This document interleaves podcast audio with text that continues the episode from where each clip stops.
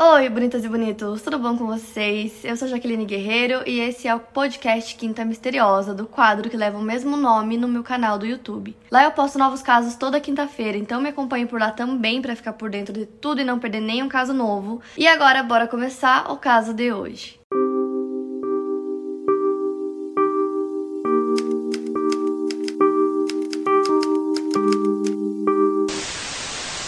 Andrei Chikatilo nasceu no dia 16 de outubro de 1936 na Rússia, numa pequena vila ucraniana. Ele teve sua infância marcada pela devastação do país devido à Segunda Guerra Mundial. Ele foi assombrado também por histórias que a sua mãe contava sobre o seu irmão mais velho, chamado Stefan, que aos 10 anos de idade foi assassinado e comido por pessoas esfomeadas durante o Holodomor. Um período compreendido entre 1932 e 1933, caracterizado por uma grande escassez de alimentos na Ucrânia. Então, o que aconteceu nessa época? Sob a bandeira da distribuição coletiva de alimentos, o ditador Joseph Stalin ordenou e confiscou lavouras e plantações de camponeses em toda a União Soviética. Na Ucrânia, essa ação resultou numa terrível onda de fome que levou pessoas a canibalismo para tentar sobreviver. E essa expressão Holodomor, que eu não sei se é assim que se pronuncia, em ucraniano significa matar pela fome. Então, nessa época, estima-se que houve entre 5 a 10 milhões de mortos, apesar que muitos dizem que foi muito mais. A população ucraniana foi reduzida em 25% e mais de 80% dos intelectuais, escritores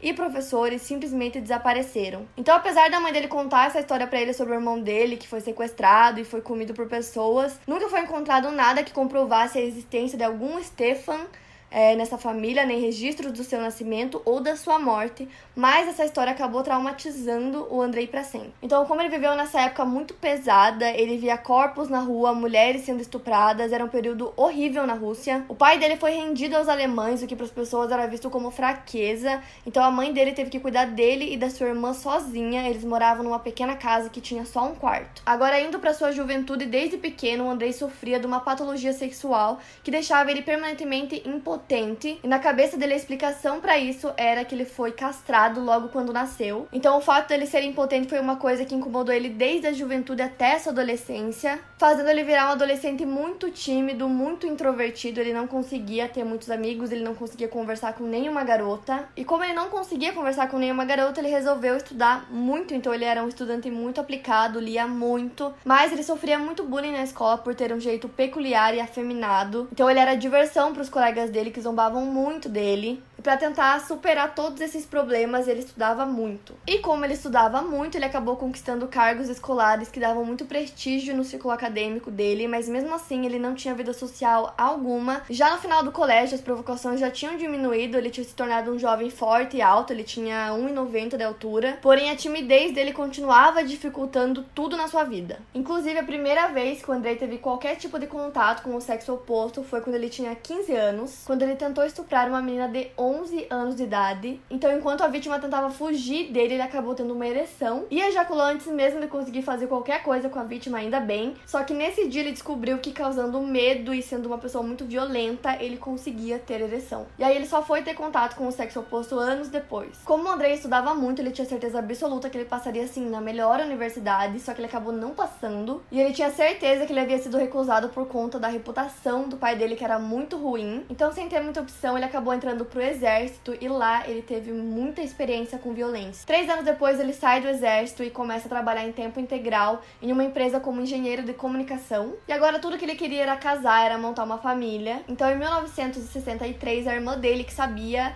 que ele não conseguia conversar com nenhuma mulher, não conseguia se relacionar com nenhuma mulher, apresentou uma moça a ele e ali depois de duas semanas eles já estavam se casando. O nome dela era Fiadossi, então eles se casaram e logo depois ela já descobriu esse problema que ele tinha. Então desde o princípio ela sabia que a única forma dele ter uma ereção era com violência. E mesmo com esse problema eles conseguiram ter a sua primeira filha, que nasceu em 1965, se chamava Ludmilla. O segundo filho do casal nasceu em 1969, se chamava Yuri. Agora que a família cresceu, o Andrei queria trazer mais dinheiro para sustentar a família, então ele fez um curso de literatura russa e o diploma dele trouxe de volta aquela vontade que ele tinha de controle, agora como professor de literatura. No começo da carreira dele como professor, ninguém conseguia levar ele a sério, então novamente ele começa a sofrer com a sua autoestima. Isso porque os alunos não obedeciam durante a aula, ele não conseguia ter autoridade alguma na sala, por mais que ele soubesse muito bem o que ele estava ensinando, ele começou a se sentir um fracasso e começou a ser visto como piada pelos alunos. Em 1973, ele assediou uma aluna de 15 anos, pegando em suas genitais.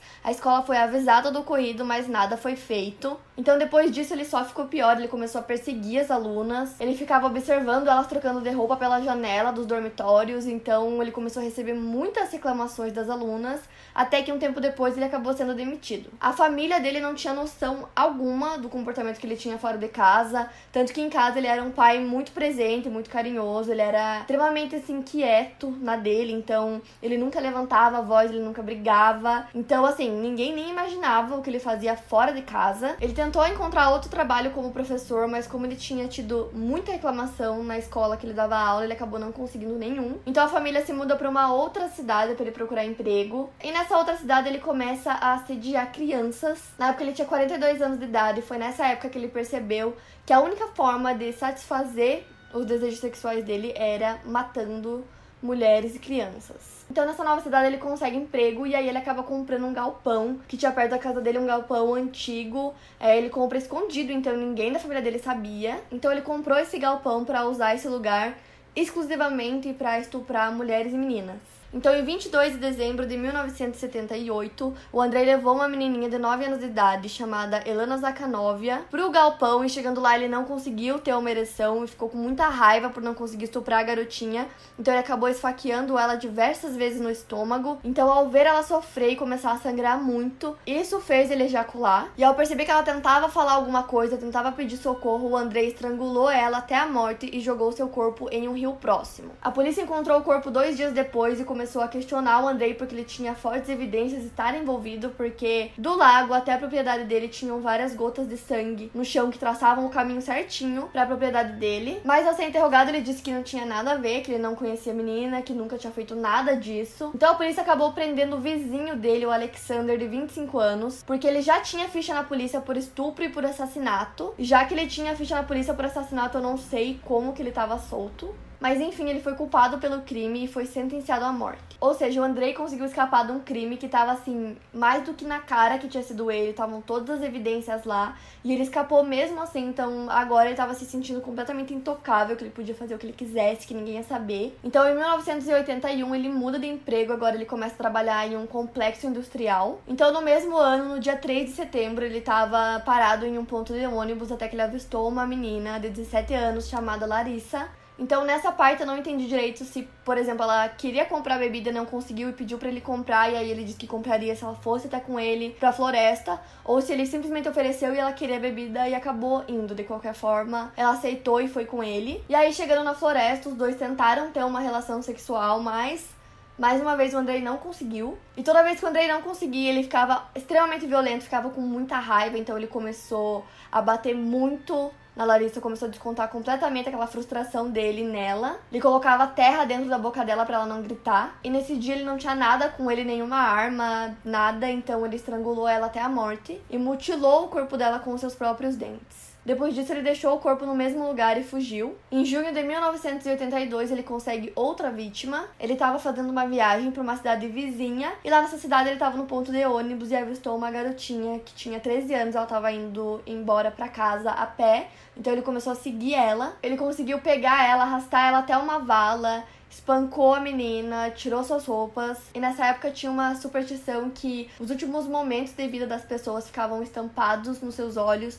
Então, depois de matar essa menininha, ele arrancou os olhos dela. Então, a partir daí, ele nunca mais parou e ficava cada vez pior. Ele matou crianças e mulheres de diversas idades. E ele sempre inventava alguma história, alguma coisa para conseguir persuadir a vítima. Então, a polícia começou a encontrar vários corpos de crianças, meninas, mulheres mortas em rios, florestas, valas. Ele sempre fazia a mesma coisa com as vítimas e os policiais perceberam que todos os corpos encontrados tinham muitas semelhanças, como por exemplo mutilações, as vítimas sem olhos. As investigações já tinham começado porque estavam surgindo muitos corpos e ninguém sabia quem estava cometendo todos aqueles crimes. Então, em 1984, como muitos desses assassinatos aconteceram em lugares próximos, os moradores conseguiram dar uma descrição do assassino. E no mesmo ano, o Andrei foi preso por um policial disfarçado que viu ele em um ponto de ônibus tentando atrair uma criança para perto dele. Nesse dia, ele carregava uma maleta e dentro tinha uma faca grande. A polícia conseguiu pegar amostras do sêmen que ele deixava em cima das vítimas na cena do crime. E com isso, eles conseguiram descobrir o tipo sanguíneo do assassino. E aí, eles fizeram alguns exames com o Andrei, mas o tipo sanguíneo dele não batia. Então aí o que os investigadores deixaram passar era que o Andrei tinha uma rara condição genética, onde a única forma de descobrir qual era o seu tipo sanguíneo real era fazendo testes apenas com o seu sangue, não poderia ser com nenhuma outra coisa, como o sêmen, por exemplo. Se não fosse feito diretamente no sangue dele, caso contrário, os resultados não iriam bater. Como os policiais não tinham provas suficientes, tiveram que soltar o Andrei. Então, mais uma vez, ele consegue escapar dos assassinatos, mas ele teve que cumprir pena durante um ano, pelo que eu entendi, por assédio por conta disso, ele foi expulso do Partido Comunista e depois de começar a cumprir sua pena, o Andrei foi solto três meses depois. Logo depois, ele consegue um emprego em uma fábrica locomotiva, onde ele parou de cometer crimes até o meio do ano de 1985. Logo depois, o Andrei volta a cometer os assassinatos. Ele estava sendo secretamente vigiado por investigadores de Moscou e ele não tinha nem ideia. Então, em novembro de 1990, ele assassinou uma mulher de 22 anos, da mesma forma que ele já havia feito com as outras vítimas, deixou seu corpo na floresta. E nisso, um dos investigadores que estava seguindo ele viu ele saindo da floresta com terra nas roupas e com uma mancha vermelha no rosto, mas ele não falou com ele, não parou ele, não entrou na floresta para ver se encontrava alguma coisa. Ele simplesmente viu e seguiu a vida dele, né? Não fez nada, não interrogou, não fez nada. Só duas semanas depois, quando encontraram o corpo dessa vítima, que no caso, desde que ele começou a matar, contando todos os números, essa já era número 36. Então agora que encontraram o corpo, ele virou um suspeito. Só que mais uma vez os investigadores não tinham provas suficientes para conseguir incriminá-lo, continuaram seguindo ele para todo quanto é lado. Até que dias depois o Andrei saiu de casa e foi até um bar com uma jarra grande que ele pretendia encher de cerveja para tentar conseguir a sua próxima vítima. Logo depois ele foi visto tentando atrair crianças. Foi quando os investigadores disfarçados finalmente o prenderam. O Andrei achava que era muito mais inteligente que os policiais e ficava insistindo na sua inocência. Mas nesse mesmo dia que ele foi preso, a polícia encontrou uma faca e uma corda com ele durante a prisão. Então ele ficou preso durante 10 dias e nesse tempo os policiais disseram que ele era um homem doente e que se ele confessasse todos os crimes que ele cometeu, ele não seria preso porque seria alegado a sua insanidade. Depois de dias negando, o Andrei finalmente confessou no dia 30 de novembro de 1990 ter matado 34 pessoas, 34 das 36 vítimas encontradas pela polícia. Depois de confessar, ele descreveu cada crime, como ele cometeu cada um dos crimes, o que ele fez com cada uma das vítimas. Ele chegava até a encenar é, exatamente o que ele fez. Mais tarde, ele confessou para a polícia mais 22 crimes cometidos por ele. Durante o julgamento, o analista forense levado pela promotoria explicou que o Andrei tinha um fenômeno raro de um homem que tem um tipo de sangue, mas secretamente tem outro. Só que essa hipótese até hoje é ridicularizada no mundo inteiro, né, sobre ele ter dois tipos sanguíneos. Mas aí, enfim, o juiz já claramente estava contra o réu, então ele aceitou essa análise do perito. E aí o Andrei começou a negar a autoria de seis assassinatos e acrescentou quatro novos. Ele alegou ter sido uma vítima do antigo sistema soviético e chamou a si mesmo de besta louca. Ele também afirmou que praticou 70 assassinatos e não 53. No fim, ele foi condenado pelo assassinato de 53 pessoas, sendo mulheres e crianças. Segundo o psiquiatra, o comportamento do Andrei, aliado à sua habilidade para matar em lugares seguros, mostrava o seu grau de controle. E outra coisa que pesou muito também foi o fato dele ter parado por mais de um ano de matar em 1986. Nesse ano, ele comemorou 50 anos de idade. O julgamento entrou no mês de agosto. A defesa resumiu o seu lado dizendo que as análises das provas e laudos psiquiátricos eram falsos e que o Andrei havia sido coagido para confessar. Então, o advogado pediu um veredito de inocente. No dia seguinte, o André começou a cantar em sua jaula e a falar várias frases sem sentido. Ele foi levado para fora do tribunal antes do promotor começar o seu argumento final. Ele reiterou o que significava sadismo, repetiu cada um de seus crimes e pediu a pena de morte. Andrei foi trazido de volta e foi dada uma última oportunidade para que ele falasse. Nesse momento, ele resolveu ficar mudo, não falou nada. O juiz levou dois meses para chegar a um veredito e, em 14 de outubro de 1992, seis meses após o início do julgamento, ele declarou Andrei Romanovic Chikatilo culpado de cinco acusações de abuso sexual e 52 acusações de assassinato. Ao ouvir a declaração, Andrei surtou dentro da sua jaula, gritando vigaristas, eu lutei por uma Rússia e Ucrânia livres. Ele ainda gritou frases sem sentidos, cuspiu, jogou seu banco no chão e pediu para ver os cadáveres. O juízo condenou à morte.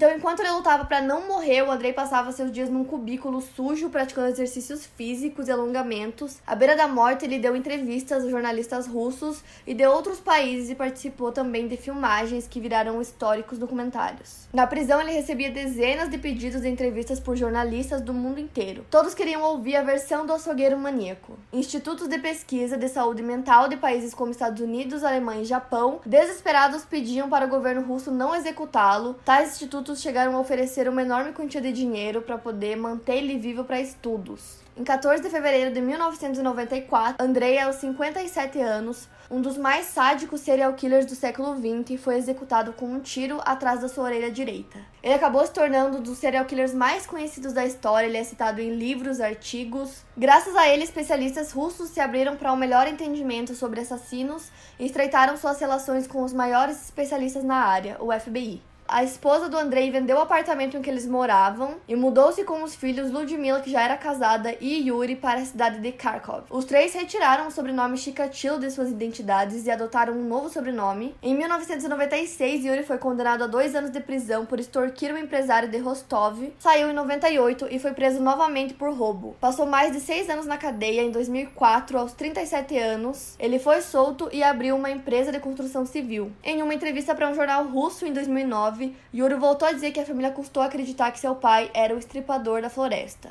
Segundo ele, a imagem que o pai passava era de um homem fraco, tanto fisicamente quanto moralmente. Ele conta que foi muito difícil para a mãe dele aceitar que o marido matou crianças, já que ele sempre foi um pai muito presente. Um pai muito carinhoso com os filhos, que levava a família para pescar, levava os filhos para jogar futebol. Já a Ludmilla se casou duas vezes e ela e o Yuri foram diagnosticados com esquizofrenia. Em 2009, o Yuri, com 39 anos, foi notícia novamente. Os jornais noticiaram que ele havia sido preso por tentativa de assassinato na cidade de Kharkov ele esfaqueou várias vezes um homem em um banheiro público da cidade, mas segundo Yuri, isso aconteceu porque esse homem tentou roubar o seu carro, então ele perseguiu ele até esse banheiro e o esfaqueou várias vezes. Mas segundo a polícia ucraniana, esse homem que o Yuri esfaqueou, ele estava com um outro homem também, eles estavam a negócios na cidade, quando o Yuri o levou até um banheiro onde ele tentou matá-lo. O homem sobreviveu ao ataque e o Yuri foi preso por tentativa de assassinato. Então hoje não se sabe como ele tá, onde ele tá, se ele foi solto, se ele ainda tá preso. Os objetos pertencentes ao Andrei, suas facas, as quais assassinou dezenas de vítimas, seus óculos de grau, seu chapéu e documentos estão disponíveis no Museu do Crime em Rostov-on-Don. Para mais casos, siga meu podcast aqui no Spotify, lembrando que os casos novos saem primeiro lá no meu canal do YouTube toda quinta-feira. Obrigada por ouvir, até o próximo caso.